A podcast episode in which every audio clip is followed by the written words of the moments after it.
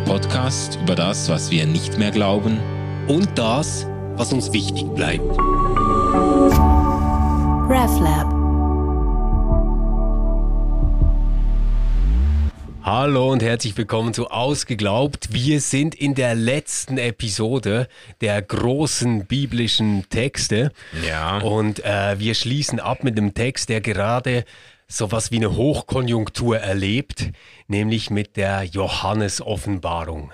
Ja, also ich meine, das, das muss man sich schon noch geben, so zum krönenden Abschluss.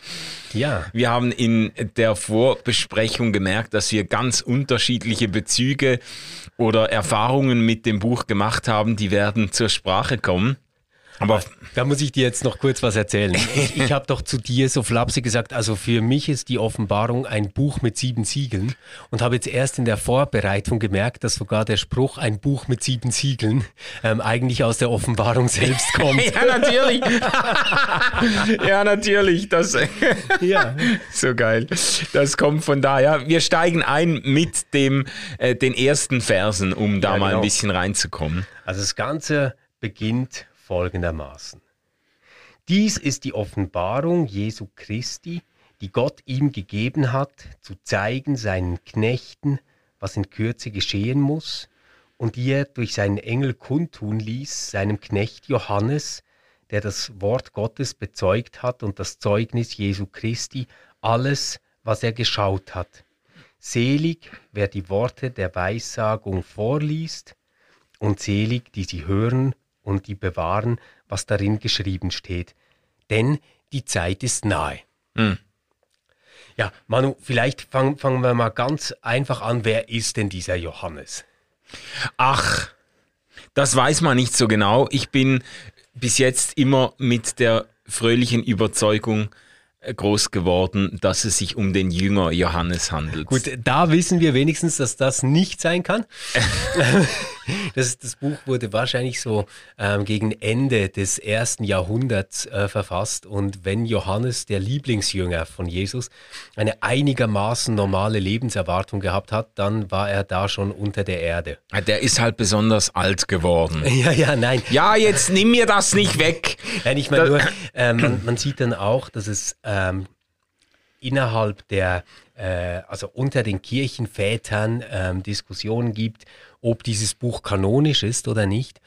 Und da fällt schon ab und zu dann das Argument, dass man sagt, ja, hey, das ist immerhin von einem Jünger, mm. aber so wirklich durchgesetzt hat sich ja diese Meinung dann nicht. Ähm, und Johannes schreibt ja auch nicht, ähm, ich der Jünger Jesu oder ich der Apostel oder irgendwie sowas, sondern ähm, er beschreibt sich hier als ein Knecht, ähm, der jetzt das Wort Gottes bezeugt, nämlich eben all das, was ihm gezeigt wird. Mhm. Und Manu, da, da sind wir ja an einem mega spannenden Punkt, ähm, weil gerade die Johannes-Offenbarung immer wieder ähm, Anlass gegeben hat, also immer wieder meine ich jetzt in den letzten paar hundert Jahren, ähm, von sowas wie Verbalinspiration auszugehen. Mhm. Ähm, und das ist total seltsam, ähm, weil Johannes äh, eigentlich gerade in den, in den ersten äh, Zeilen klar macht, dass das hier äh, gar nichts mit Verbalinspiration zu tun hat, oder? Sondern er bezeugt das, was er gesehen hat, das, was ihm gezeigt wird. Ähm, und nat natürlich tut er das dann in äh, seinen Worten und in seiner Sprache. Ach so, meinst du das jetzt? Ja, ja. genau. Äh, also, also jetzt Verbalinspiration mhm. als Idee, dass dir quasi etwas diktiert wird oder sogar noch die Hand geführt wird, also Wort für Wort vorgegeben wird, was du aufschreibst. Das, das macht äh, Johannes auf gar keinen Fall, mm. sondern mm. Johannes empfängt irgendwie eine Offenbarung in Form von Bildern und ja. von Statements und die gibt er dann selbst wieder. Ja, es sind eigentlich so äh, Himmelsvisionen, die er dann in Worte fasst. Ja. Ähm, ich habe jetzt gedacht, du spielst auf was anderes an, als du das Thema verbal Inspiration eingebracht hast, weil die Argumentationsfigur, die ich kenne, nicht nur im Blick auf die Offenbarung, sondern überhaupt auf die prophetischen Texte der Bibel.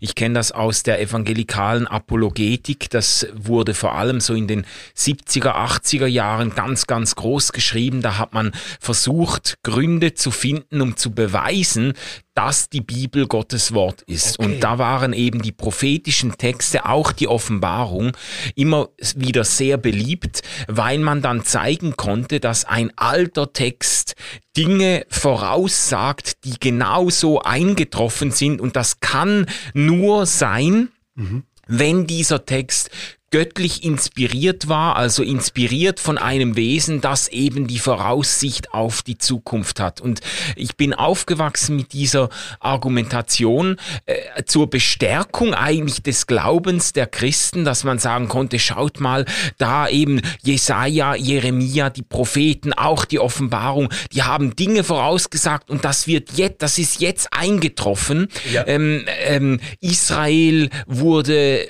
neu gegründet gegründet, die äh, Juden kehren zurück ins heilige Land und so. Man hat ganz viele Ereignisse, auch zeitgeschichtliche Ereignisse dann als Erfüllungen biblischer Prophetien mhm. verstanden und damit bewiesen, dass die Bibel Gottes Wort ist. Und das ist natürlich eine, ich habe das dann irgendwann später erst realisiert, dass sich diese Art von Glaubensverteidigung, von Apologetik auch ganz fürchterlich in den Arsch beißen kann, äh, weil es natürlich erstens mal eine ganze Menge biblischer Prophetien gibt, mhm. die sich ganz offensichtlich nicht so erfüllt haben. Also da werden in den alttestamentlichen Propheten schon werden Städte dem Untergang geweiht, die es heute noch gibt und die Leute betreiben fröhlich, äh, fröhlich Markt und liegen am Strand und man fragt sich, äh, äh, was jetzt mit dieser angekündigten Vernichtung äh, ja. ist.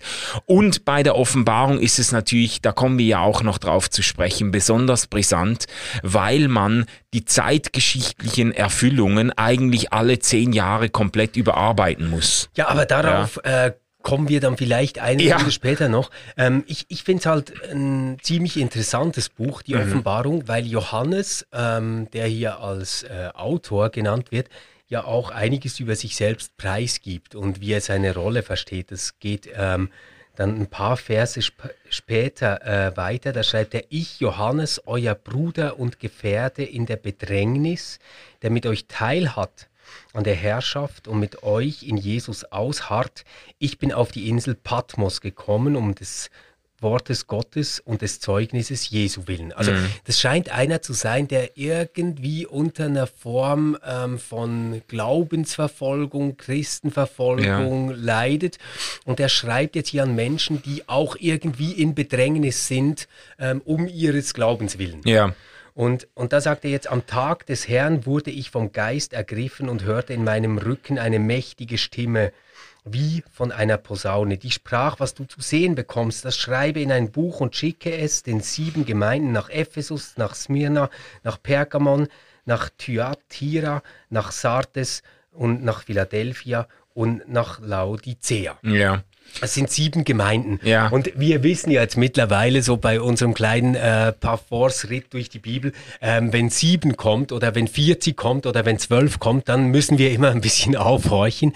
Sieben Gemeinden, hier in diesem Fall tatsächlich ähm, sieben kleinasiatische Gemeinden, die es gab. Ja. Sieben konkrete Gemeinden, an die er jetzt auch konkrete Briefteile quasi schreiben ja. wird äh, innerhalb dieser Offenbarung. Ähm, aber dass es sieben sind, kann kein Zufall sein. Ja. Weil das weist wahrscheinlich schon darüber hinaus ähm, darauf hin, dass die Message, die jetzt kommt, also das, was er hier erzählt, das soll für eine Ganzheit, für eine Gesamtheit an christlichen Gemeinden stehen. Genau. Und diese sieben Gemeinden sind jetzt quasi prototypische Adressatinnen. Ja, ja, genau. Die decken quasi das Spektrum ab, auf dem sich die christlichen Kirchen oder Gemeinden ähm, abbilden lassen und sprechen eben zu allen zu allen Gemeinden aller Zeiten.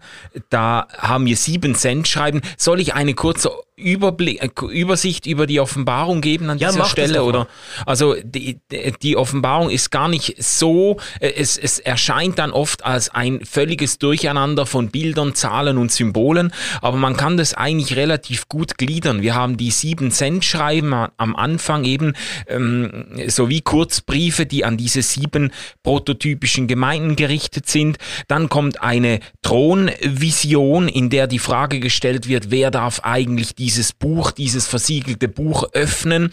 Und das ist dann eben überraschenderweise dieses Lamm Gottes. Das ist eine ganz, äh, ein ganz zentraler, ein Schlüsselabschnitt eigentlich in der Offenbarung. Ja, also man muss sich das wirklich so vorstellen, Gott hat eine versiegelte Papyrusrolle oder ein Buch. Ja. Oder, ähm, ja. Und ähm, reicht das, aber keiner kann es öffnen. Ja. Weil es sind äh, sieben Siegel drauf. Ja. Und ähm, dann kommt das Lamm dazu, das geschlachtete Lamm. Das geschlachtete Lamm, Ja. also quasi das Pessach-Mahlopfer. Ja. Und das kannst dann öffnen. Ja. Und natürlich ist dieses Lamm dann das Symbol für Christus. Genau, und das ist eine sehr, sehr entscheidende, auch hermeneutisch, also zum Verständnis des ganzen Buches, ist das vielleicht die Schlüsselstelle, so dieses geschlachtete Lamm, das in Erscheinung tritt und dann werden diese, eigentlich diese Gerichte beschrieben. Sieben Siegelgerichte zuerst, also sieben Siegel werden geöffnet, aus dem siebten Siegel gehen sieben Posaunengerichte hervor, das sind dann immer, die werden dann in sehr äh, bunten Farben und auch vor allem in Schreckensbildern beschrieben. Also das sind Kriege, da wird der, der Mond und die Sonne ver verdüstern sich und da wird eben Tod und Verderben über der Menschheit ausgeschüttet. Sieben Siegel, sieben Posaunen, aus der siebten Posaune gehen die sieben ähm, Schalengerichte hervor, dazwischen hat man noch sieben Zeichen äh, ähm, und dann mündet das Buch der Offenbarung quasi in diesen, in diesen letzten endzeitlichen Kampf ein, in dem der Satan in den Feuersee geworfen und das Böse überwunden wird und dann äh, am Schluss haben wir, da werden wir auch zum Ende mindestens noch draus lesen, haben wir diese glorreiche Vision des himmlischen Jerusalems, Offenbarung 2021. Damit hört das Buch und äh, in unserer Reihenfolge auch der christliche Kanon auf mit diesem Blick auf die himmlische Zukunft. Quasi. Ja, genau. Also vielen Dank mal für diesen Überblick. Was, was mich überrascht hat, ich hatte ähm, die Offenbarung, es ist wirklich so ein Buch, das ich wahrscheinlich am wenigsten gelesen habe von allen biblischen Büchern, also inklusive der kleinen Propheten, ähm, war, war mir das irgendwie nie äh, besonders wichtig. Und ich hatte immer das Bild, dass es ein wahnsinnig blutrünstiges äh, Buch ist. Ähm, jetzt beim äh, zweiten Mal lesen habe ich aber gemerkt, eigentlich äh, ist es schon fast so eine äh, kleine pazifistische äh, Vision. Ähm, weil, also wer steht sich denn eigentlich gegenüber in diesem Endkampf? Es ist immer so eine Übermacht des Bösen, die Ja. ganz schrecklich gezeichnet wird. Ja. Also siebenköpfige Drachen, ähm, die von der Hure Babylon geritten werden. ähm, und, und wer steht ihnen gegenüber? Es ist immer ähm, so diese äh, kleine, ich, ich sage jetzt mal so, ähm, Armee, quasi, die aus vielen Nationen und unterschiedlichen Menschen sich zusammensetzt, die sich um dieses geschlachtete Lamm Ja. äh, herumgruppieren. Also es ist quasi so eine Gruppe, wenn man nicht so will, der Verfolgten und Ja. Loser, ähm, die einer Übermacht des Bösen gegenüberstehen. Ja. Und die dann aber immer gewinnen. Ja, ja. Und das ist ja das, ich würde auch sagen, das ist das Subversive der Offenbarung. Es gab jetzt gerade in den letzten Jahren eine Reihe von, finde ich, sensationellen ähm, Kommentaren, Auslegungen, Auseinandersetzungen mit der Offenbarung, die das hervorstreichen, die zeigen, dass die Offenbarung sich dieser apokalyptischen Schreckenssprache bedient, aber subversiv, ganz so quasi sneaky zum Hintertor zur Hintertür eigentlich ähm, einen ganz anderen Gedanken einführt oder das Ganze auf den Kopf stellt. Es ist eben nicht so, dass sich in der Offenbarung einfach der, die grausamsten, brutalsten, rücksichtslosesten durchsetzen. Es ist auch nicht so, dass Gott in der Offenbarung äh, seine eigene Armee ausrüstet und die dann mit den Mitteln Roms und Babylons die Großreiche stürzen, sondern es ist dieses, diese, dieser, dieser kontraintuitive Gedanke, das Lamm, das geschlachtete Lamm, eben wie du sagst, die Loser und die Verfolgten, die Gebrochenen und die Geschändeten, die setzen sich am Schluss durch in, in der Kraft, nicht in der Kraft von Waffen und Gewalt, sondern in der Kraft eigentlich der, der Gegenwart Gottes. Und das ist, da- das finde ich, das, das finde ich eigentlich das Spannende. Es, es wird innerhalb dieses apokalyptischen Genres, wird eigentlich eine, eine ganz andere eine ganz andere Tonalität angeschlagen. Das, ja. Also das, das äh, ist mir auf jeden Fall auch aufgefallen. Und ich, ich glaube halt, ähm, was man so als historischen Kontext mindestens mitnehmen muss, ist, das richtet sich ja jetzt an Menschen in Gemeinden, die eine Verfolgungssituation erleben. Ja. Und äh, ist jetzt nicht so, dass irgendwie äh, Rom einen äh, kleinen Stasi-Apparat eingerichtet hatte, um Christen und Christinnen zu finden und die irgendwie zu quälen, sondern meistens war ja das Problem dieses Kaiseropfer. Ja. Also die Idee war ja, dass äh, der Kaiser quasi wie eine Gottheit verehrt wird und man ihm ein Kaiseropfer zu bringen hat. Hm. Und ähm, da waren die äh, ja urchristlichen Gemeinden halt ziemlich stur.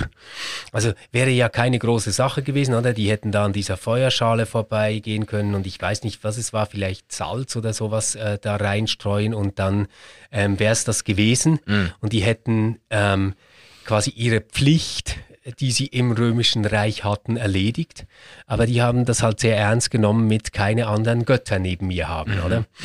Und das hat dann dazu geführt, dass sie als, wie soll ich sagen, schwer integrierbare Menschen gesehen wurden in diesem Reich ja. und deswegen auch ähm, unter Verfolgung und Benachteiligung zu leiden hatten. Und an die richtet sich ja jetzt ja, das ja. Ganze.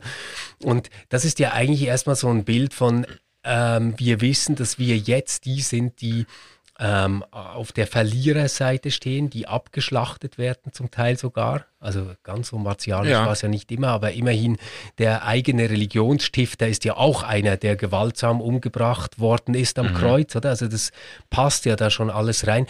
Und, und jetzt entsteht diese Vision, dass genau dieser Haufen von Losern ähm, aber derjenige ist, der dann dieses Böse, der diese Gewalttätige, diese Schreckensmacht äh, überwinden. Ja, ja, ja.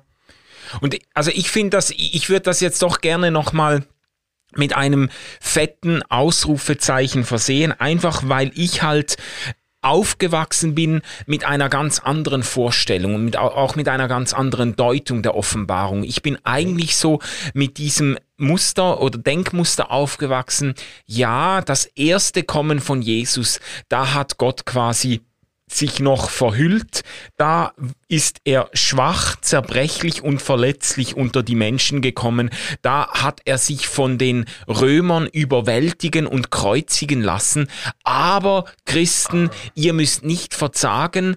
Äh, irgendwann wird Jesus ein zweites Mal kommen und dann wird er ganz anders auftreten. Dann wird er okay. auf dem Pferd reiten. Ja, das sein, ja auch. Das sein, genau, auch. genau. Sein Gewand getränkt mit dem Blut seiner Feinde. Da wird wird er sich durchsetzen und die ganzen mit dem Blut Ja, ja, ja, ja, okay. das war so die Deutung, also man hat sich quasi beruhigt, man hat sich ein bisschen entschuldigt dafür. Ja, beim ersten Kommen von Jesus, da konnte Gott sein einfach noch zu nett. Äh, genau, da war er noch zu nett, da konnte Gott seinen Bizeps noch nicht so wirklich spielen ja. lassen, aber wenn er ein zweites Mal kommt, dann wächst kein Gras mehr, dann okay. wird aufgeräumt, dann dann schlachtet er sich durch die feindlichen Reihen durch und ich ich finde das schon sehr, sehr wichtig festzuhalten, dass sehr vieles dafür spricht, dass die Offenbarung eben nicht nicht ein Bild zeichnet, in dem Gott in einem völlig neuen Modus jetzt unterwegs ist und seine Feinde einfach abschlachtet, sondern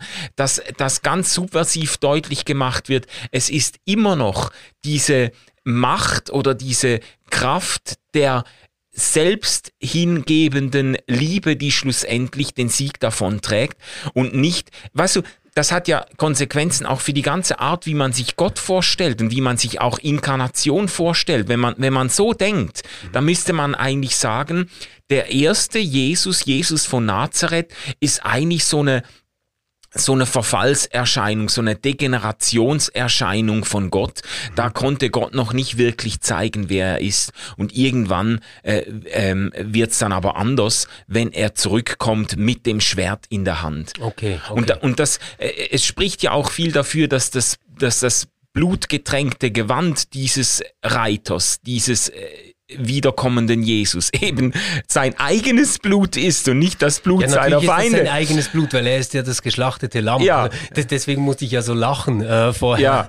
Es spricht nicht nur viel dafür, sondern die ganze Symbolik ergibt überhaupt keinen Sinn, wenn der vor dem Kampf ähm, mit einem blutigen Gewand exakt, da ist exakt. und das soll jetzt das Blut seiner Feinde sein, ja. dann ist das einfach schlechte Exegese. Das muss man wirklich so sagen. Ja.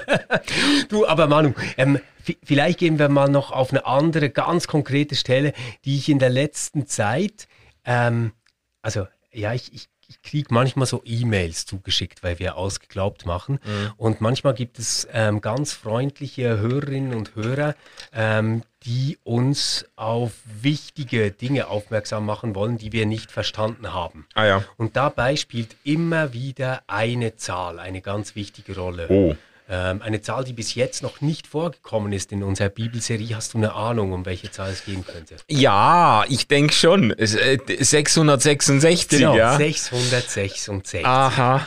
Ähm, eine äh, Zahl, die ähm, in den unterschiedlichsten äh, Interpretationen äh, mir jetzt wieder begegnet ist. Also so eine ganz, ganz geläufige Interpretation ist das WWW ähm, also World Wide Web ja. ist eigentlich ja nicht World Wide Web, oder? Sondern ist Waf, Waf, Waf aus dem Hebräischen. Also, ja.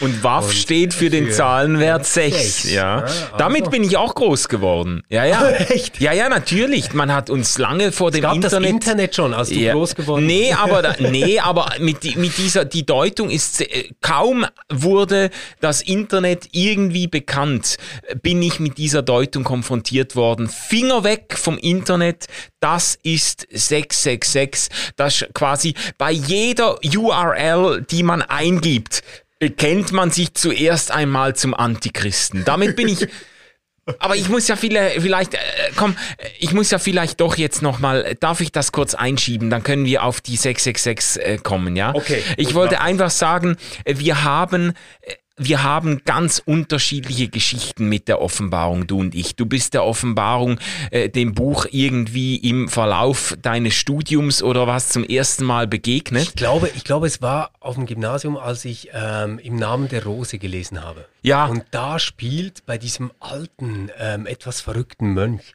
spielt die Johannes-Offenbarung eine ganz, ganz wichtige Rolle, weil er auch überall irgendwelche Zahlenwerte und Zeichen erkennt, ähm, die ihm jetzt ankündigen, dass er wirklich in der Endzeit ist und das Ende kurz bevor ist. Und ich glaube, das war das erste Mal, dass ich mich äh, für die Johannes-Offenbarung interessiert habe. Ehrlich gesagt auch das letzte Mal bis äh, heute. ja, eben. Und ich bin mit der Offenbarung praktisch groß geworden. Also das ist jetzt in der Szene, in dem evangelikalen Milieu, in dem ich groß geworden bin, ist das ein Dauerthema also gewesen. Also Frage, also, ist das etwa so im Rang von einem Evangelium oder von Paulusbriefen bei euch so? Also ist äh, könnte man sagen, so ähnlich prominent wie ein Römerbrief war ähm, jetzt in deiner Community die Johannes-Offenbarung? Also auf jeden Fall war es ähnlich prominent. Ja, ich äh, eine Rangfolge zu erstellen äh, fällt mir jetzt schwer, aber ich bin wirklich als kleiner Junge. Mein, ich meine, mein Großvater, der war Prediger, evangelikaler Prediger und Spezialist für die Offenbarung. Und wir haben also jede Weihnachten haben wir diese Offenbarungsvorträge über uns ergehen lassen müssen. Es gab so gewisse Schlüsselbegriffe, die man einfach nicht nennen durfte bei meinem Großvater, weil sonst wusste man, jetzt muss man eine Viertelstunde, jetzt, jetzt wird man gelehrt, ähm, äh, dann kommt jetzt, wenn irgendeiner Israel gesagt hat zum Beispiel, dann ist er abgegangen wie ein, eine 1. August-Rakete. Dann, dann, hat, dann hat er angefangen mit Offenbarung und mit, mit, mit dem äh, himmlischen Jerusalem und alles. Und über der Treppe im Haus meines Großvaters, da war ein zwei Meter breites, riesiges Plakat, das die Heilsgeschichte dargestellt hat von Adam und Eva über Israel, das Kreuz, äh, de, de, ähm, alles aufge, auf, alles schön dargestellt und dann ganz, ganz breit die Offenbarung mit all diesen Gerichten, dann sind diese unheimlichen, äh, hässlichen, fürchterlichen Gestalten abgebildet gewesen, der siebenköpfige Drache und die Hure Babylons, die aus kind dem Meer steigt. Ich bin oder? vor diesem Plakat gestanden als, als Kindergärtner oder was, hab das angeguckt und so und hab gedacht, was kommt da auf uns zu und Großvater war immer bereit, mir das auch dann zu erklären, ja. ja. ähm, äh, weil heute warnst du Menschen in den Medien davor, ihren Kindern Squid Game zu zeigen. Nur so kleine Nebenbemerkungen. ja, ich sage jetzt, aber ich sage jetzt mal, das ist ja, das, die Denke war ja, das steht ja in der Bibel, das kann ja keinem schaden, ja, weißt du? Ähm, aber ich ganz bin, ich bin ganz, ganz prominent mit dem aufgewachsen und natürlich, äh, um zurückzukommen auf die Zahl 666, das Thema Antichrist war in aller Munde. Das war, man, man hat ständig neue Kandidaten gefunden. Der Papst war ganz ein heißer Kandidat für den Antichristen. Das ist äh, ja übrigens äh, in der Reformation ähm, schon also, Stimmt, ja. Also ja. für Luther ähm, selbst war die Offenbarung kein wahnsinnig wichtiges Buch. Also mhm. der hatte echt Mühe damit. Ähm, aber die Idee, dass der Papst der Antichrist ist, das hat er geteilt. Ja, das stimmt. Das hat er geteilt. Und das war ja in diesen Flugschriften, war das alles zusammen vielleicht viel mächtiger ähm, als diese feinen theologischen Diskussionen, die sonst noch geführt worden sind. Also der Papst als Antichrist ist wirklich ein Motiv, ähm, das in der Reformationszeit ganz stark aufgekommen ja, ja. ist und dann auch nochmal im äh, 19. Jahrhundert, also im äh, Streit, sage ich jetzt mal, zwischen katholischen äh, Kantonen und protestantischen Kantonen in der Schweiz äh, nochmal eine richtige Rolle gespielt hat. ja, und wer ist der jetzt da, der oder 666? Ja, also erstmal muss ich dich ja ein bisschen enttäuschen, weil der Antichrist kommt ja gar nicht vor in der ganzen Offenbarung. Ja, sehr gut, dass ja du das sehr gut, dass du das sagst, es ja. Es gibt keinen Antichrist, es, es gibt das Tier, ja. Aber es gibt nicht den Antichristen. Und ähm, hey, vielleicht lese ich einfach mal kurz noch diesen Ausschnitt mit diesem 666, ja, ja. weil ich finde, da wird ganz, ganz viel klar. Und Achtung jetzt an alle, ähm, die was gegen die Zertifikatspflicht haben, die im Moment wegen Covid äh, gilt. Ähm, das war nicht gemeint bei Johannes, aber hört selbst. Ja, hast du das, hast du das gesehen, dieses, diese, diesen Post, das 3G, wenn man die nacheinander schreibt, genau, einfach verdammt, wenn 6, man die 6, auf den Kopf stellt, dann ja. gibt's 666. Ja, also, jetzt, jetzt muss ich, ja, ich habe also, eine E-Mail gekriegt mit einem viel verrückteren Argument noch, aber ich, ich muss zuerst diesen kleinen Abschnitt Okay, vorlesen. komm, komm. Also gut. Ähm, jetzt, ähm, Jetzt wird also diesem Tier wird die Macht gegeben, ähm, zu handeln. Und ähm, alle äh, werden getötet, die sich nicht vor, also die nicht vor dem Tier niederknien, also vor, vor dem Bild des Tieres. Mhm. Ja, das ist so quasi die Ausgangslage. So.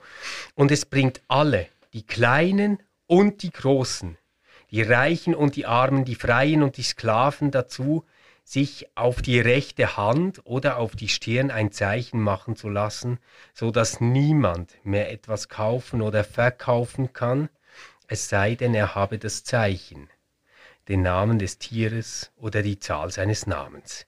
Hier ist Weisheit gefordert. Wer Verstand hat, berechne die Zahl des Tieres, denn es ist die Zahl eines Menschen und seine Zahl ist 666. So, und jetzt gibt es im Moment ähm, Menschen, die ein Problem haben mit diesen Zertifikaten und die sagen, ja, ja wo kann man jetzt nichts mehr kaufen oder verkaufen? Ja, warum kann ich nicht mehr in der Kneipe mein Schnitzel essen? ja, was läuft da? Ähm, wer Weisheit hat, oder? Äh, passt jetzt auf, oder? So, und das ist nicht äh, gemeint mit dieser Stelle, weil man kann das wirklich ziemlich genau erklären, was hier gemeint ist. Ähm, diese Zahl 666, schreibt Johannes ja selbst, ist die Zahl eines Menschen. Mhm. Es ist überhaupt nicht schwierig zu sagen, welcher Mensch das denn sein könnte. Das mhm. ist der Kaiser Nero. Ja. ja weil wenn also man, bin ich froh, dass du das auch sagst. Jetzt habe ich schon gedacht, ja, was nein, kommt logisch, jetzt? Logisch, also, weil, äh, also wenn du den Namen... Ähm, äh, Kaiser Nero, also Kaiser und Nero musst du aber nehmen, ähm, auf Hebräisch aufschreibst, also dann ähm, wäre es Neron, oder? Ja. Ähm, dann kommst du auf 666. Jetzt ganz witzig ist, es gibt noch eine andere alte Handschrift, bei der ist die Zahl 616. Ja, das haben stimmt. Nicht ja. Kaiser Nero geschrieben, sondern nur Kaiser Nero. Ach so. Und dann kommst du auf 616. Und eigentlich, weil das beides mal so gut aufgeht und weil wir beide Zahlen haben, können mhm. wir hier ganz sicher sein, es ist Kaiser Nero. Ja, und das macht ja auch Sinn, weil die Offenbarung entgegen der ständigen Versuche, vor allem im Evangelikalismus, das mit irgendwelchen geopolitischen aktuellen Ereignissen zusammenzubringen, vor allem die damalige Zeit deuten will. Ja, oder? und es gab damals tatsächlich diese Vorstellung, ähm, dass der Kaiser Nero wiederkommen könnte. Das war auch eine Zeit, wo man die Kaiser vergöttlicht hat. Ja. Und ähm, dass jetzt der Kaiser Nero wiederkommt, war aber keine schöne Idee. Also das war jetzt auch im, im Umfeld, war das eine Idee, die eher Schrecken bedeutet hat ja. und die schreckliche Vorzeichen ähm, zuvor gebracht hätte. Also das mhm. ist jetzt nicht ein total isoliertes christliches Ding. Mhm. Aber was ist denn die Gegenüberstellung jetzt quasi dazu, dass man sich das Zeichen, man muss sich ja mal fragen, warum eigentlich auf die Stirn und auf die rechte Hand? Schreiben lässt, mhm. diese Zahl 666. Was schreibt sich denn ein frommer Jude sonst auf die Stirn oder auf die Hand? Ja, nur etwas, das Schma Israel. Ja, ja. Oder? Also ähm, höre Israel, dein Gott ist ein Gott, etc. Also das ist das, mhm. was ähm, das jüdische Gebet schlechthin ist. Ja. Ähm, und tatsächlich geht es ja dann auch so weiter, oder? Weil ähm, jetzt, jetzt kommen quasi die anderen ähm, die dieses Zeichen nicht haben. Und, und da wird es deutlich. Und ich schaute und siehe, das Lamm stand auf dem Berg Zion und mit ihm 144.000, die seinen Namen und den Namen seines Vaters auf der Stirn geschrieben hatten. Ja, logisch, oder? Ja. Also du hast jetzt quasi die eine Gruppe, ähm, die äh, sich diesem Nero unterwirft. Das bedeutet ja quasi nichts anderes als die machen das Kaiseropfer. Die ja. bringen das Kaiseropfer. Ja. Ähm, und das heißt quasi, die haben sich mit Leib und Leben eben nicht äh, Jahwe, ähm, also dem Gott Israels verschrieben, sondern die haben sich dem Kaiser verschrieben. Ja. Das ist doch die Idee. Und die anderen, die jetzt um das Lamm herum sind, die haben sich eben dem Gott Israels ähm, verschrieben. Ja, genau. Genau. Ja, und, und das, das ist äh, etwas, was jetzt nicht irgendwie in ferner Zukunft liegt und irgendein Monster kommt oder mhm. sowas, sondern das ist Zeitgeschichte zur damaligen Zeit. Ja, ja. Ja, und das, das ist jetzt doch ein gutes Beispiel dafür, und man könnte die Beispiele vermehren in der Offenbarung, dafür, dass die Offenbarung eben in die Lebenswelt und die Zeitumstände der damaligen Zeit hineingesprochen hat. Und das ist ja auch völlig nachvollziehbar, wenn Johannes Visionen aufschreibt und sie an die Gemeinden richtet, an die verfolgten Gemeinden, an diejenigen, die entweder schon massive Entbehrungen um ihres Glaubens willen ertragen mussten oder bedroht waren von kommenden Verfolgungen, dann können die doch nichts anfangen mit einem Buch, das ihnen irgendetwas über Henry Kissinger und die G7-Staaten erzählt oder so. Also ja, da kommen, da kommen doch diese die ganzen Deutungen mit, das ist Ronald Ronald Reagan, das ist Gorbatschow, das, das Mal. Frau hat, hat glaube ich, sogar ihre Telefonnummer wechseln lassen, habe ich mal gelesen. Echt? Weil die eine 666 hintereinander ah, meine Fresse. Und ich bin noch aufgewachsen mit der Deutung, dass das Mal des Tieres auf der Stirn, da hat man gesagt, ja, das ist Gorbatschow, ist ja klar, der hat doch ein, der hat doch ein Muttermal sichtbar. Nein, das, das, das, das sieht ja jeder, oder? Aber, ähm, aber jetzt, jetzt ernste Frage. War das ähm, einfach ein Diss, also so ein evangelikaler Witz? Oder war das ernst gemeint? Es war, also ich, ehrlich gesagt, bei, in dem Umfeld, in dem ich mich bewegt habe, war das bitter ernst gemeint. Die Leute haben wirklich, also auch mein Großvater war lange Zeit fest davon überzeugt, dass der Papst der Antichrist ist und dass der die neue Weltordnung aufrichtet. Ich bin mit diesen ganzen auch, äh, Gorbatschow und so, das, hat ja dann geweckt. Weißt du, das ist ja das Absurde. Das Krasse ist ja der Papst, also jetzt Johannes ja. Paul II. war ja quasi ein Bollwerk gegen den Kommunismus.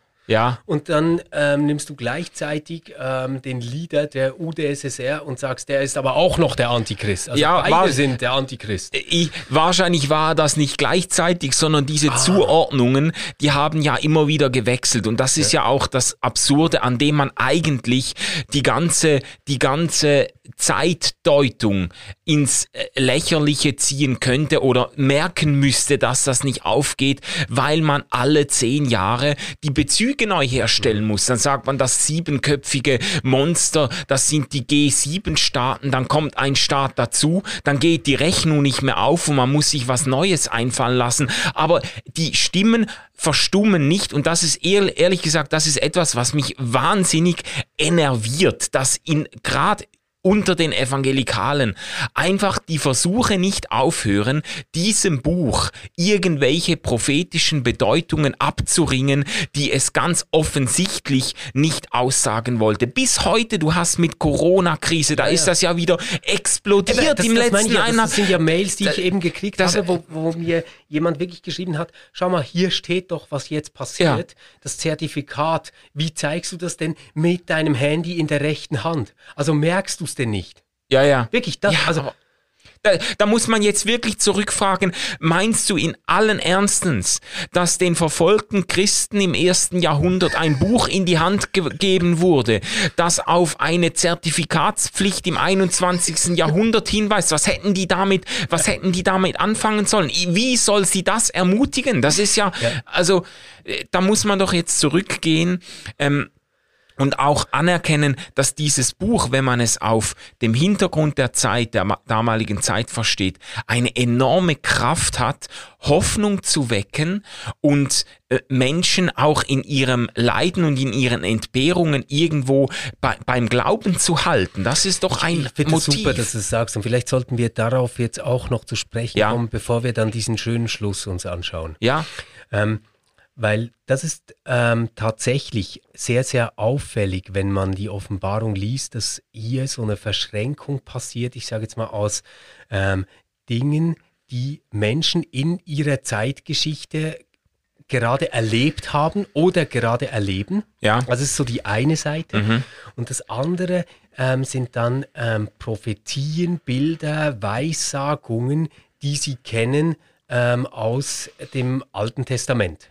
Ja. Also na, na, natürlich ja. war das damals nicht das Alte Testament, sondern ich meine, das waren halt ihre Propheten, das waren ihre Schriften, das war die Tora. Ja. So, und das wird jetzt miteinander so verbunden, dass es anschließbar wird an ähm, diese paulinische Idee vom Kreuzestod Jesu, ja. der ähm, quasi äh, für unsere Schuld, für unsere Sünde ähm, geleistet worden ist. Also quasi äh, diese, dieses Kreuz eben nicht als Niederlage, sondern als Befreiungstat Gottes gegenüber dem Menschen, wenn man ja. so will.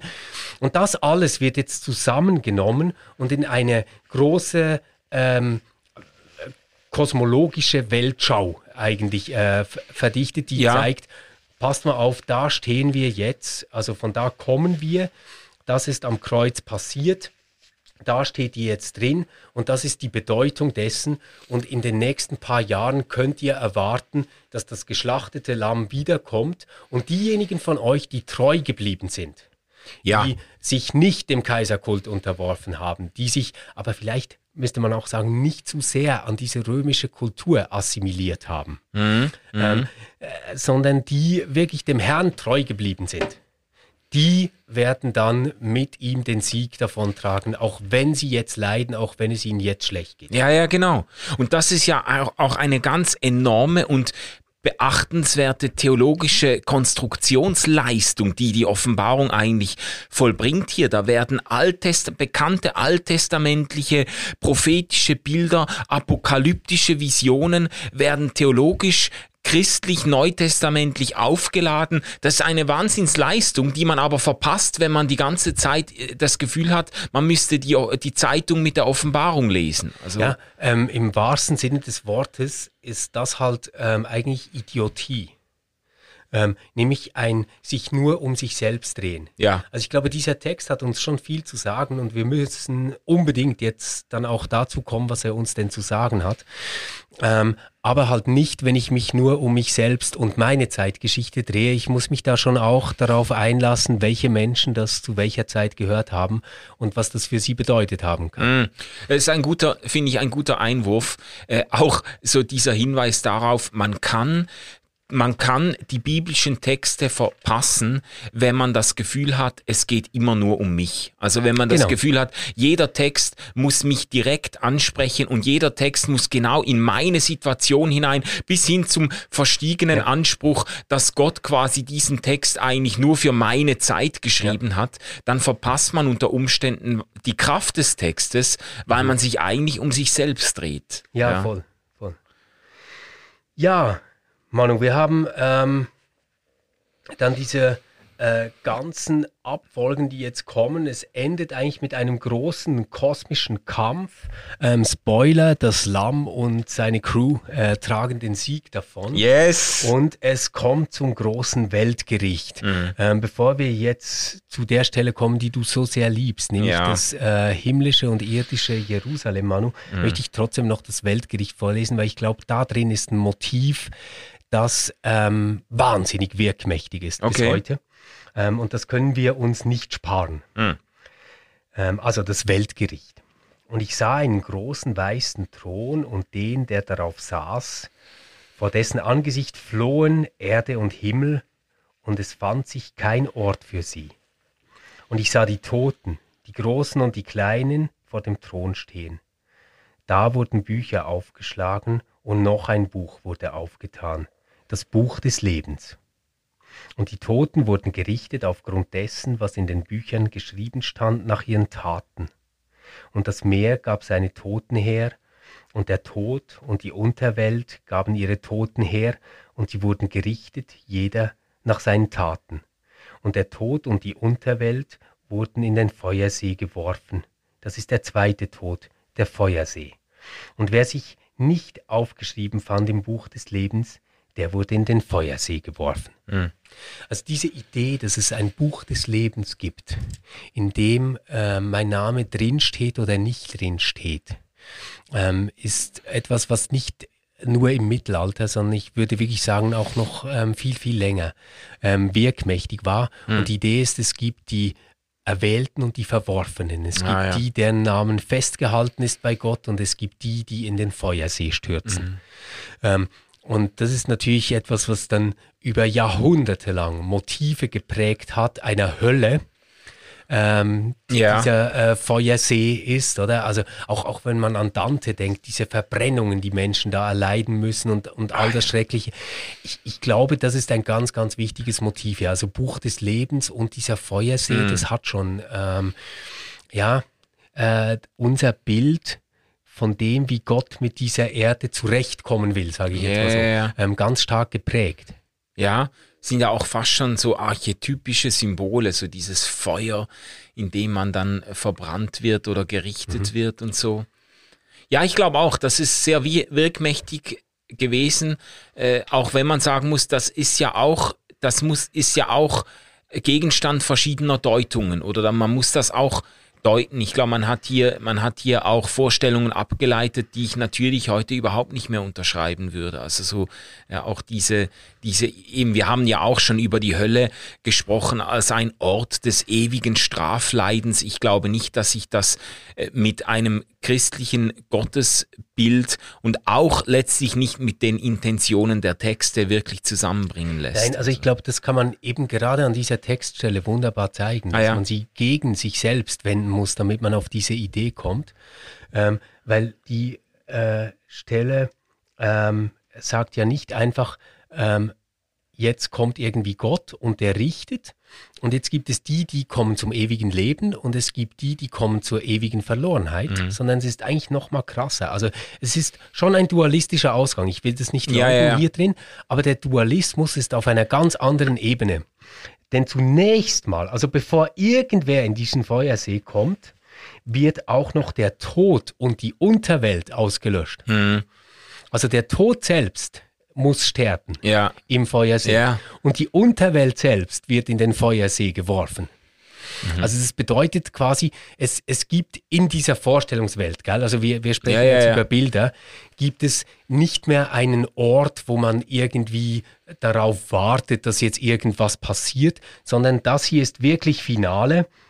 Und dieser Feuersee ist ähm, ist jetzt quasi der, es heißt sogar, oder das ist der zweite Tod, der Feuersee. Mhm. Und der ist dann eben endgültig. Also es ist nicht gedacht als Straflager oder irgendwie genau. sowas, sondern ja, ja. das ist dann wie die Auslöschung ähm, dessen, was jetzt keinen Platz mehr hat. Ja, genau. Da stirbt der Tod. Und, und ja. da, da finde ich halt, ähm, merkt man schon, da hat einfach Theologie äh, wirklich was wahnsinnig Geniales draus gemacht, oder? Mit dieser Idee des Fegefeuers.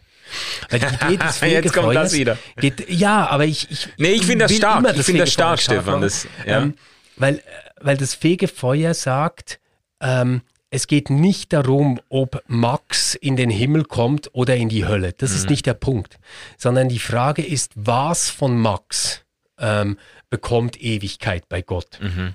Ja. Und das, was nicht Platz hat, das, ähm, davon wird er befreit in diesem ja. Fegefeuer. Ja, geläutert. ich, ich kann mir jetzt selbst zum Beispiel das sehr gut vorstellen, dass ich Anteile habe, die vielleicht ähm, nicht ewig weitergehen müssen ähm, und von denen ich befreit werden kann. Ähm, äh, das steht nicht in diesem Text drin, das ist mir völlig klar. Der geht davon aus, dass ich entweder in diesem Feuersee lande oder bei Gott bleibe. Aber das, was die Theologiegeschichte daraus gemacht hat, also das, das, theologische Denken, das sich auseinandersetzen mit dieser Idee des Fegefeuers, dass wir schon bei Gott sind, mhm. ähm, dass uns Gott aber zunächst auch vom einen oder anderen befreien muss. Das finde ja. ich eine wahnsinnig gute Idee.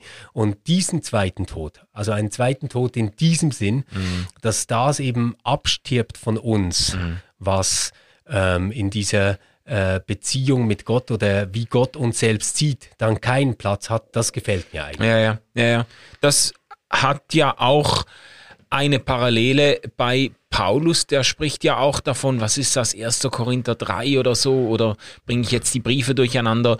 Auf jeden Fall diese, dieses Motiv von, äh, was in uns und an uns ist, das eben Ewigkeitswert hat, ja. das Gold, das äh, Silber, die Edelsteine, das wird das Feuer überstehen und das Stroh und das eben das Vergängliche, das, äh, das Kaputte, das wird dann vernichtet. Ja, genau. Es gibt ja noch einen anderen Aspekt, aber wir kommen da vielleicht dann äh, äh, ähm, zu, zu, äh, zu weit oder zu tief in, in die Details hinein. Aber es gibt ja einen anderen Aspekt, der mir vor einiger Zeit, als ich über die Offenbarung nachgedacht habe, zum ersten Mal so richtig entgegenschlug, nämlich, dass in dieser Schlussvision, auf die wir ja noch zu mhm. sprechen kommen wollen, in dieser Schlussvision wird das himmlische Jerusalem beschrieben, in, in wirklich in, in glorreichen äh, äh Farben und äh, äh, Tönen beschrieben. Und da wird aber auch immer die Trennung gemacht, es gibt die Leute, die in der Stadt sind und es gibt dann die, die Gottlosen, die außerhalb der Stadt sind. Ja. Und was mir noch nie aufgefallen ist, bis ich das wieder mal äh, mir zu Gemüte äh, führte, ist, dass eben immer wieder diese Gottlosen immer wieder auftauchen. Es wird zwar immer vom Gericht gesprochen und davon, dass die Gottlosen weggetan werden, aber die, die sind eigentlich ständig vor der Türe und die Offenbarung schließt eigentlich mit diesem Bild, dass die Türen des himmlischen Jerusalems Tag und Nacht nie geschlossen werden. Mhm. Und es, es ertönt ja dann dieser Ruf, der Geist und die Braut sprechen, komm, ja. trinke vom Wasser des Lebens. Also äh, es, es es gibt zumindest, finde ich, eine völlig legitime Deutung, die sogar in der Offenbarung diese Hoffnung offen lässt, dass eben Menschen, dass sogar diejenigen, die vor den Toren sind, noch hineingerufen werden mit der Betonung, die, die, die Türen Jerusalems werden nie geschlossen werden. Ja. Das finde ich, das hat mich sehr berührt, ähm, so diese, ich sage jetzt mal so diese äh, auch, man könnte sagen, universalistische äh, Hoffnung in den Texten äh, wiederzufinden. Ja, ja man, das, das finde ich sowieso ganz spannend. Ich, ich spüre immer wieder, äh, jetzt gerade aus konservativeren Kreisen, eine große Skepsis gegen Allerlösung. Ja, ja. Und ich glaube, dass vieles daran liegt, dass man dann ähm, Angst hat, dass das alles irgendwie beliebig wird. Exakt. Also quasi, man kann tun, was man will. Am Schluss wird man sowieso erlöst. Also so ein bisschen wie Friendship-Tickets äh, für alle, oder? Ja. Ähm, ich, ich selbst denke mir das aber gar nicht so. Also ich, ich denke nicht, dass das egal ist, was man tut, mhm. ähm, sondern ich denke bloß, äh, ähm, dass wir alle ähm, erlöst werden müssen Mhm. Also, dass, dass niemand von uns in einem Zustand ist, wo er der Erlösung nicht bedarf. Und, und dann ist halt einfach die Frage, traut man dem lieben Gott zu, dass er mit uns allen zurechtkommt? Mhm. Oder muss er irgendwie eine Kleinklasse bilden mit den ganz schwer erziehbaren und die in irgendeinen Feuersee stoßen, oder? Und, und da, da, da denke ich mir halt, ja klar, hey, in einer Situation, ähm, wo du vielleicht verfolgt wirst wegen deines Glaubens, ähm, wo du vielleicht Familienangehörige hast, die wirklich Drangsal erlebt haben, weil sie das Kaiseropfer nicht geben wollten, etc. Ja ähm, da kann doch die Vorstellung mega schnell aufkommen, dass sich das dann irgendwann lohnen wird und du einen ganz besonders guten Stand haben wirst mhm. und du ganz besonders belohnt wirst, wenn es anderen ganz, ganz dreckig geht. Aber ich glaube, das ist ein menschlicher und allzu menschlicher äh, Gedanke und davon sollten wir uns nicht leiten lassen, wenn es um sowas geht wie was hoffen wir eigentlich, was bei Gott noch alles möglich ist mhm. mit jedem einzelnen Menschen. Ja, und lass mich noch ergänzen, es ist, es ist vielleicht, ich glaube schon, dass sich menschlich allzu menschliche Impulse dann gerne einschleichen. Es gibt aber auch, finde ich, einen ganz legitimen, auch theologisch legitimen Wunsch, eine Sehnsucht nach Gerechtigkeit, dass man äh, natürlich, wenn man selber von Unheil und Boshaftigkeit betroffen ist, ist einem das noch näher, dass man sagt, es kann doch nicht sein, dass am Schluss die Vergewaltiger und die Schänder und die Verfolger, Verfolgten, Ver, äh, Verfolger einfach mit den, äh, mit den Geschändeten und Verfolgten zusammen äh, in, äh, in Gottes ewigem Friedensreich willkommen geheißen werden. Man hat das Gefühl, das widerspricht doch jedem Gerechtigkeitsempfinden. Und ich finde, ich finde, das finde ich ein legitimes gutes Motiv, das man aber auch nicht aufgeben muss, wenn man zum Beispiel diese Vorstellung äh, strickt, dass, dass Gott sich mit Menschen äh, ähm, auseinandersetzt und das eben, du hast jetzt das, das äh, Fegefeuer als Bild äh, eingeführt, dass, dass äh, Menschen in einen Läuterungsprozess hineinkommen. Das bedeutet ja nicht, dass Gott dann irgendwann sagen würde, ja, ist völlig egal, ähm, wie ihr gelebt habt und ob ihr zu den Tätern oder Opfern gehört habt und so, das spielt keine Rolle. Jetzt machen wir hier mal die große Party, sondern das, das ist ja eine Auseinandersetzung, die man sich auch, also äh, das Schicksal von Menschen ist doch eine Auseinandersetzung, die man sich auch denken kann als ein durchaus schmerzhafter Prozess des, ähm, des sich selbst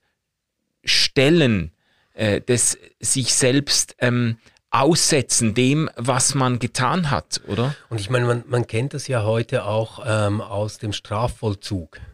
Es ist ähm, das Schrecklichste, was ein Täter tun kann, ist sich mit seiner Tat und mit seiner Person wirklich auseinanderzusetzen. Ja. Das ist für den viel anstrengender und viel schlimmer, als wenn du ihn einfach wegsperrst und ins Offside stellst, ja. quasi. Oder? Ja, ja, genau. Ähm, und ja, ich, ich äh, glaube ich, ich glaub nicht, ähm, dass wir hier irgendwie unsere Maßstäbe von Gerechtigkeit zu schnell und zu selbstverständlich äh, anwenden dürfen. Weil immerhin ist eigentlich so ziemlich gar nichts von dem, was Gott ähm, in dieser ganzen Geschichte mit den Menschen gemacht hat, auch nur annähernd logisch. Er wählt sich irgendwie ein kleines Volk aus, ähm, äh, führt das in ein Land, ähm, das heißt dann zwar gelobtes Land, aber wirklich nett ist es da nicht, oder? ähm, dann äh, werden die ständig von umliegenden Völkern irgendwie überfallen oder äh, werden zu Vasallen ähm, und, und haben x Streitigkeiten mhm. untereinander, mm, yeah. was die Thronfolge angeht etc. Äh, dann kommen die Griechen und äh, die vermischen irgendwie ihre ganze Kultur mit denen. Die Samaritaner, die irgendwie einigermaßen an dem Ganzen festhalten, was sie mal toll fanden, finden die dann das allerletzte, oder? Also da, da, da passieren ständig Dinge, die nicht einfach logisch sind. Und yeah. aus diesem diesem Volk soll dann dieser Messias kommen, von dem wir dann sagen, hey, dieser Mensch ist übrigens Gott mhm. himself. Also das ist null logisch. Ähm, und statt dass der dann kommt und sagt, hey Leute, ich habe euch jetzt zehn neue Regeln und die funktionieren und ich ähm, gebe euch mit meinem Blick so viel Liebe, dass ihr die alle von selbstverständlich einhaltet, ähm, stirbt er am Kreuz. Ja, ja. Und, und, und wiederum völlig unlogisch sagt man dann, dass der am Kreuz gestorben ist, das bedeutet mein Heil. Ich meine, das ist so crazy, diese Idee. Ähm, dass, ich, dass ich einfach sage, also okay, wenn wir an diesem Gott aus der Bibel festhalten wollen, dann sollten wir nicht allzu schnell damit rechnen, dass wir eine Idee haben, wie das am Ende ausgeht. Ja, ja. Aber ich wollte ich wollt einfach dem, also ich wollte den Wunsch oder die Sehnsucht nach Gerechtigkeit wollte ich jetzt nicht nur als ja, ja. allzu menschliches äh, irgendwie äh, äh ähm, allzu menschlichen Impuls äh, abgestempelt wissen, sondern auch würdigen so ja. die die Sehnsucht, dass irgendwie das dass das eine Bedeutung hat, was hier passiert. Ja, ja, genau. Und dass man nicht umsonst leidet. Ja. Ja. Und das ist, glaube ich, auch, äh, wenn ich das jetzt, zumindest wenn ich das ein bisschen wohlwollend deuten wollte, das ist das große Problem, was viele auch gerade im Evangelikalismus mit dieser Allversöhnungslehre oder dem Universalismus ja. haben, dass sie das Gefühl haben, da wird ähm, die Bedeutung des irdischen Lebens, der Moral und überhaupt äh, wird völlig zunichte gemacht. Mhm. Da macht auch Mission und Zeugnis überhaupt keinen Sinn mehr. Dann kann ja jeder machen, was er will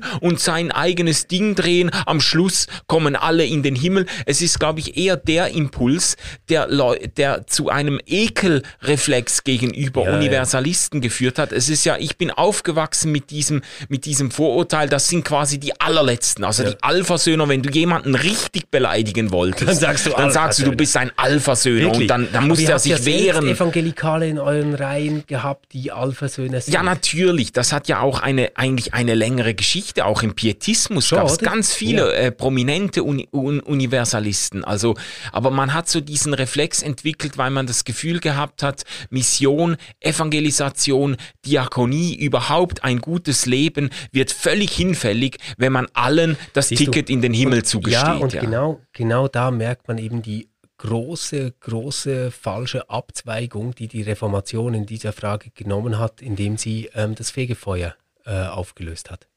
Oder weil du, du, du kannst dem Ding anders sagen, du kannst andere Bilder dafür finden, aber wir brauchen irgendwo einen Spielraum Gottes, wenn der Gott bleiben soll, ja.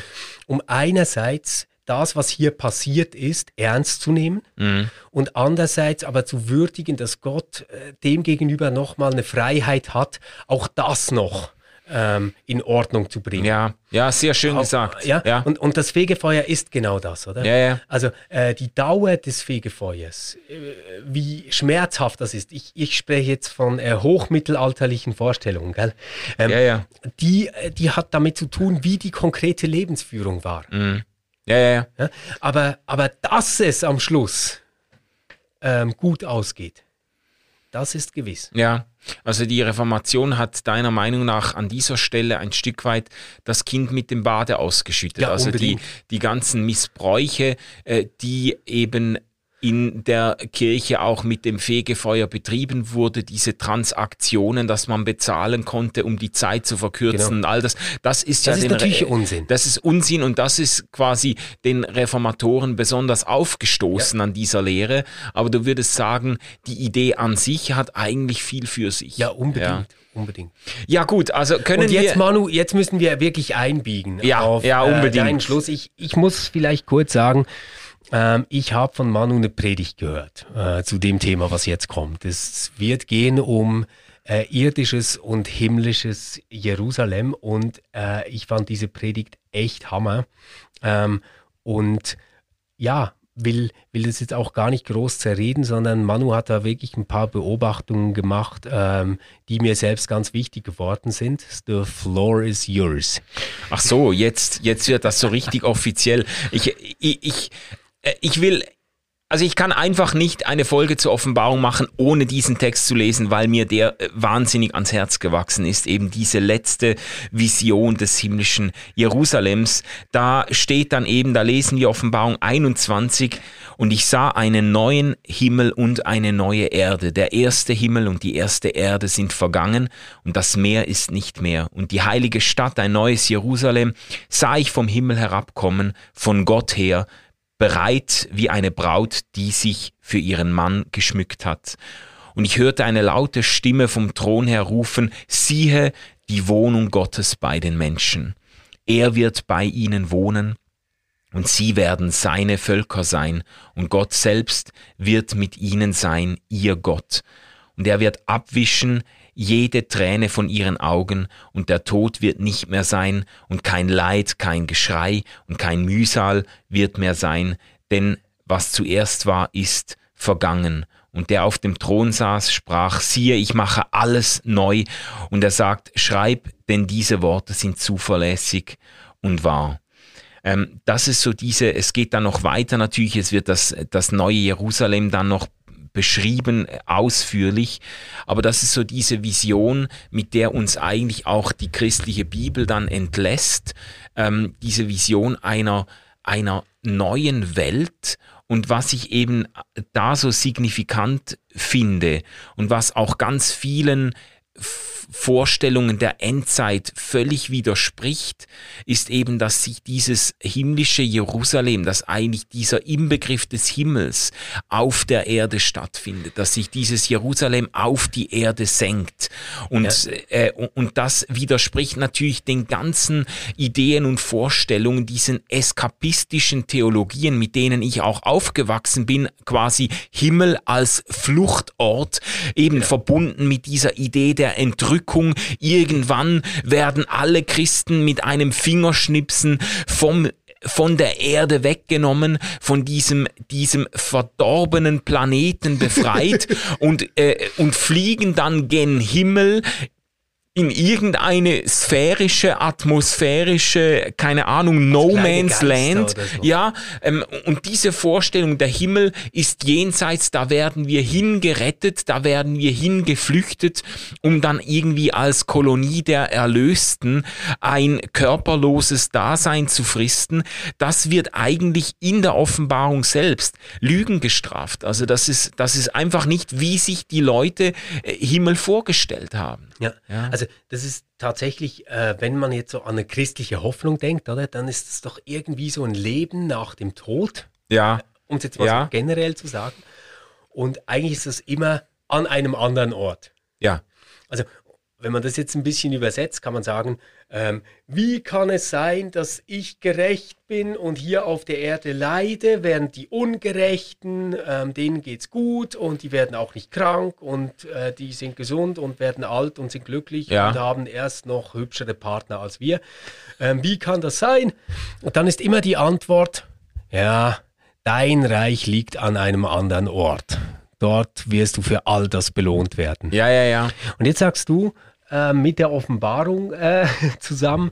Nein, ähm, äh, das ist nicht so. Ähm, da wartet kein Himmel auf euch, ähm, sondern der Mechanismus ist genau umgekehrt. Die Erde wird himmlisch werden. Ja, genau. Und das ist, es ist ja auch irgendwo die Grundbewegung, die in der ganzen Bibel für Gott beschrieben wird. So diese Grundbewegung Gottes ist hin zu den Menschen, runter in die Lebenswelt, in den Staub und Dreck des normalen Lebens. Das ist die Bewegung, die Gott eigentlich in der Schöpfung schon vollzieht, wenn er, wenn er den, den Menschen quasi vor sich stellt und aus dem Staub der Erde hervorbringt. Das ist die Bewegung, die Jesus Christus vollzieht. Er wurde Mensch und wohnte unter uns.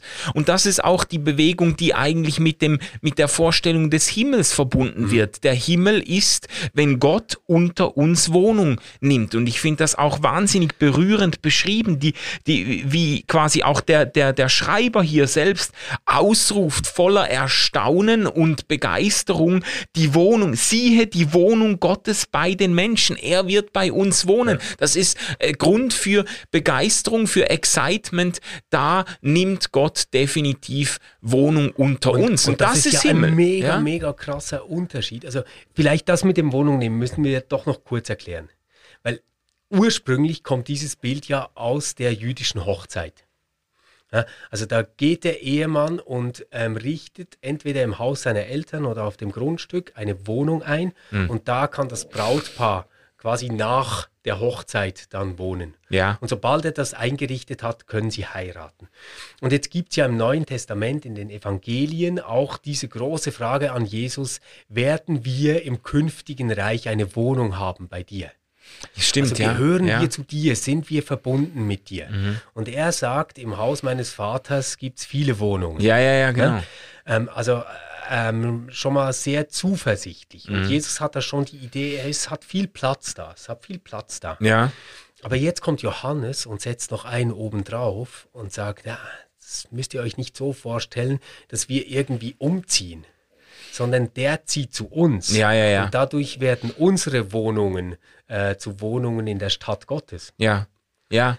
Also das ist, das ist schon nochmal eine sehr schön, ja. Transformation eigentlich, ja. die da passiert. Ja. Also nicht, es gibt ein himmlisches Jerusalem, zu dem wir dann irgendwie reisen oder mhm. hingebeamt werden und dort eine neue Wohnung beziehen, sondern alle unsere Wohnungen werden neu dadurch, dass Gott selbst Wohnung nimmt auf der Erde. Ja, ja, ja, sehr stark. Das finde ich gut, wie du das jetzt verbunden hast, auch mit dieser jüdischen, äh, ähm, mit den Hochzeitsgepflogenheiten und dieser Frage der Jünger, werden wir dann eine Wohnung haben? Und schlussendlich eben die Pointe äh, der Offenbarung ist ja, Gott nimmt bei uns Wohnung und Himmel ja. ist, Himmel ist, wenn Gott Himmel ist, wenn Gott einzieht, wenn Gott Wohnung nimmt. Und das ist doch das Verrückte, dass hier gar nichts Neues gesagt wird. Das, das finde ich eben so, äh, das, das äh, finde ich das Allertollste daran. Es wird hier nichts Neues erzählt. Mhm. Es wird nichts vorhergesagt, was nicht schon passiert ist. Es ist nicht so, dass das irgendwie in ferner Zukunft passiert, sondern es wird etwas erzählt, was sich in der Vergangenheit schon abgespielt hat. Mhm. Nämlich, wir haben es doch gehabt bei der Folge vom Kreuz, der Vorhang im Tempel reißt, Gott ist überall und das Zeichen davon ist Pfingsten. Ja. So, und das, das, was jetzt hier passiert, Gott wird Wohnung nehmen auf der Erde, ist doch ein weiteres Bild dafür, dass er nicht mehr auf den Tempel begrenzt ist. Ja. Dass sein Ort nicht an einem anderen Ort ist, dass unsere Hoffnung nicht in einer künftigen Welt irgendwo ist, mhm. sondern dass es hier und jetzt ist, wo die Gemeinschaft mit Gott schon möglich ist. Ja. Weil er eben da ist, weil ja, der Vorhang im Tempel gerissen ist, weil er unter uns wohnt. Ja, und es weil ist, sein Geist da ist. Ja, ja, und es ist quasi das Ergebnis eines Transformationsprozesses, das hier beschrieben wird. Also es heißt ja auch am Anfang heißt es eine neue Erde, ein neuer Himmel und eine neue Erde. Ähm, der erste Himmel und die erste Erde sind vergangen. Man hat das oft so gedeutet, ja, das Alte, das wird in die Tonne gekippt, das wird, das wird zusammengeknüllt und weggeworfen. Deshalb musst du auch nicht ähm, auf die Klimaerwärmung schauen oder sowas. Das sind oft dann, das sind oft Implikationen, die das Ganze hat. So, ich habe das auch schon gehört von Christen, so im Sinne von, ja, also äh, allzu rücksichtsvoll muss man jetzt mit dieser alten Erde auch nicht umgehen. Das geht ja sowieso alles an Arsch und wird dann neu gemacht. Aber de, der Begriff, der für neu gebraucht wird hier im, beim neuen Himmel und der neuen Erde, ist eigentlich ein Begriff, der für eine Erneuerung steht. Nicht für neu im Sinne von aus dem Nichts neu hervorgebracht, sondern neu im Sinne von erneuert, von transformiert. Und das ist mhm. ein Transformationsprozess, der eben zu tun hat mit dieser Bewegung Gottes ähm, zu den Menschen, mit diesem Wohnung nehmen Gottes unter uns. Und da werden Dinge umgestaltet. Und ja? das ist ja aber eben etwas, was ähm, Christinnen und Christen und Menschen, die zu Gott beten, ja heute schon erleben. Das, das ist ja, ja. Mein, mein Punkt. Also es ist nicht etwas, ähm, wo wir sagen müssen, du, ähm, wann kommt der jetzt genau?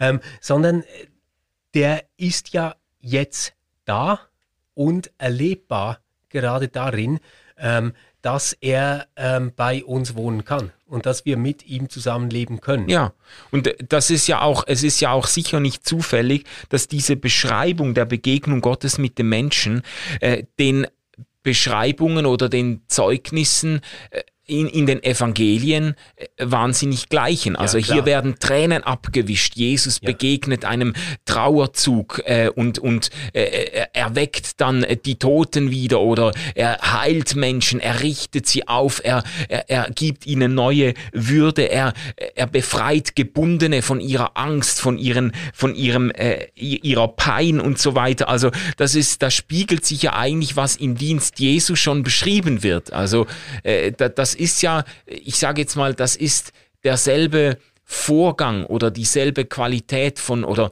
ich weiß nicht, ob es dieselbe Qualität ist, aber das ist, das ist, äh, das ist diese Transformation, die Jesus ja schon veranschaulicht. Ja, genau. Und ich, ich finde auch, dass wenn wir ähm, an die Apostelgeschichte denken, dann wird die ja eigentlich schon wie ein himmlisch-irdisches Jerusalem äh, geschildert. Ja. Äh, die Art, wie die Gemeinde zusammenlebt, oder? Ähm, viele Zeichen und Wunder geschahen durch die Apostel. Alle Glaubenden aber hielten zusammen und hatten alles gemeinsam. Güter und Besitz verkauften sie und gaben von dem Erlös jedem so viel, wie er nötig hatte. Einträchtig hielten sie sich Tag für Tag im Tempel auf und brachen das Brot in ihren Häusern. Sie aßen und tranken in ungetrübter Freude und mit lauterem Herzen priesen Gott und standen in der Gunst des ganzen Volkes.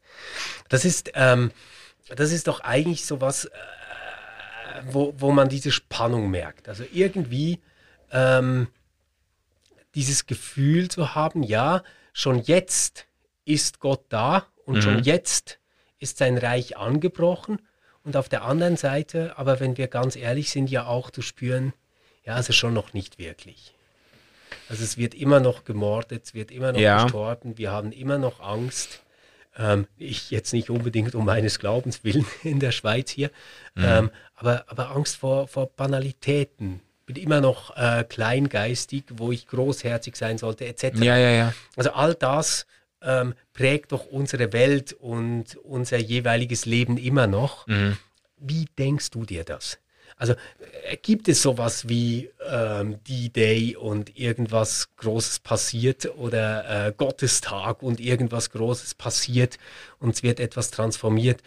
Ähm, oder sind diese Transformationsbilder der Offenbarung, äh, ich sage jetzt mal so innerpsychische Vorgänge, die bei mhm. uns selbst einfach stattfinden können oder auch nicht? Ich, äh, ich weiß es nicht, Stefan. Ich habe mir das ehrlich gesagt gerade in der letzten Zeit immer mal wieder überlegt, weil ich mir das schon auch denken kann.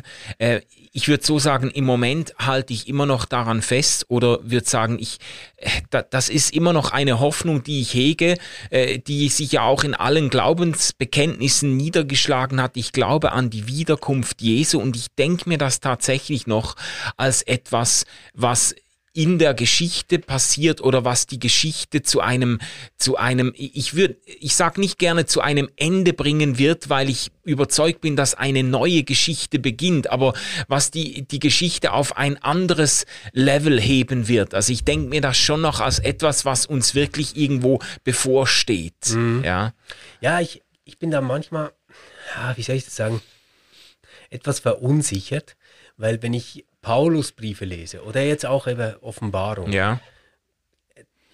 Und, und ich versuche da redlich und ehrlich zu bleiben. Mhm. Dann habe ich schon das Gefühl, dass die nicht dachten, dass äh, 2000 Jahre später Manu und Stefan bei dem Podcast darüber reden.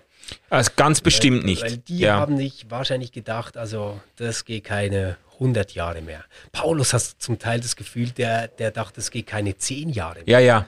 Oder, und ja, ja. irgendwie, jetzt, jetzt sitzen wir ja trotzdem noch da und ein bisschen müssen wir ja vielleicht schon so wie der Großinquisitor äh, in Dostojewskis genialer Erzählung äh, sagen, naja, er ist halt nicht gekommen. Ähm, äh, er ist halt nicht da. Er ist nicht gekommen zu richten. Es ist ganz, ganz, ganz viel Schreckliches passiert sogar seitdem. Ähm, ja. Natürlich äh, trage ich dieses Hoffnungsbild auch in mir, dass das Unrecht, das Menschen widerfahren ist, ähm, wie soll ich das jetzt sagen? Ich, ich erwarte nicht eine Gerechtigkeit im, im, Sinne von einer Strafe oder sowas. Das ist gar nicht mein Punkt, sondern dass die irgendwie getröstet werden. Ja, genau, also dass ihnen die ja. Tränen abgewischt werden, ja. dass sie dazugehören. Aber ähm, ja, das ist bei mir wirklich eine Hoffnung, die ich nicht näher bestimmen kann, wo ich einfach sage, ich hoffe, dass Gott ähm, da andere Möglichkeitsspielräume hat, als ich denken ja. oder glauben kann. Ja, Darauf ja. hoffe ich. Aber, aber jetzt irgendwie eine Vorstellung, dass dann da mal was kommt. Hm. Irgendwie der Prinz auf dem weißen Ross. Das, nein, das, das habe ich so nicht. Ja, Aber ich wie, merke, dass ich es hoffen möchte. Ja, ja. So. ja. Und wie man sich das zu denken hat, da bin ich auch vorsichtig geworden, gerade weil die Offenbarung uns ja wirklich auch in Bildern und Symbolen begegnet, die man eben nicht, nicht so eins zu eins wörtlich nehmen kann und sollte. Aber dass diese Hoffnung auf die, auf eine Wiederherstellung, auf eine Zurechtbringung, auch diese persönliche Hoffnung auf den, auf, auf Trost, auf Heilung der Verletzungen, auf, äh, auf Heilung der Zerbrochenheiten und so. Dass das zu, zu meinem Glauben gehört, das, mhm. Äh, das äh, ist ganz klar. Und das finde ich eben in dieser letzten Vision der Offenbarung auch wahnsinnig berührend und stark auf den Punkt gebracht. Ich glaube, wir müssen äh, schließen ja. an der Stelle. Das ist die episch längste Folge, aber großartig spannend gewesen, mit dir über Offenbarung ich zu sprechen. Ich hatte mehr Spaß dabei, als ich befürchtet habe. ja, ähm, damit sind wir ja auch am Ende von dieser äh, Bibelreihe, die wir jetzt gemacht haben zu den großen Erzählungen. Wir werden da bestimmt noch mal äh, was aufgreifen auch. Äh, Manu, magst du kurz erzählen, wie es weitergeht mit Ausgeglaubt? Ja, wir haben, wir haben uns Folgendes überlegt. Wir würden gerne für die nächsten Folgen noch ein bisschen auf das Thema Bekenntnisse eingehen. Und zwar einfach auf dem Hintergrund, dass eigentlich, wenn wir jetzt so diesen Gedankengang abschreiten, den wir mit diesen Folgen ähm, abgedeckt haben, diese, diese großen Texte von Schöpfung über, über ähm, Exodus und, und äh, Kreuz, Auferstehung, Offenbarung und so weiter.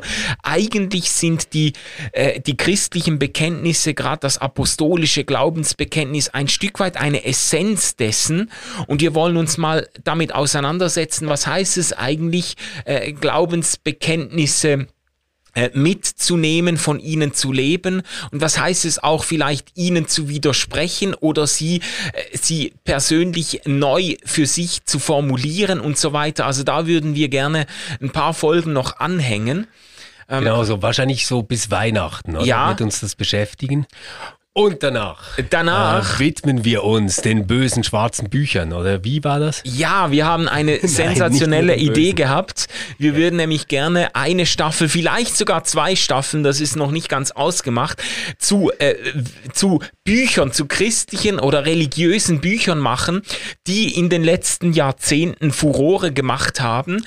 Bücher, die wir herzlich empfehlen und finden, die, die lohnen sich nochmal zu lesen und solche, von denen wir denken, denken, äh, lieber Finger weg, ähm, also der Giftschrank äh, äh, in der Bibliothek. Geil, ähm, jetzt haben wir auch einen Giftschrank. Ja, also ähm, und, und da sind wir aber auch dankbar für eure Inputs, weil wir wollen nämlich wirklich von euch auch wissen, äh, was sind Bücher, wo ihr denkt, also es müssten nicht irgendwelche... Es müssen aber Bücher sein mit Impact. Oder? Genau. Also jetzt nicht irgendwie, hey, mein Freund hat mal ein tolles Buch ja. geschrieben, leider hat es niemand gelesen, ähm, sondern wirklich so Dinge, ähm, die, ich sage jetzt mal so, Hauskreisszene ja. oder, oder aber auch äh, Spiegel-Bestsellerliste äh, geprägt haben.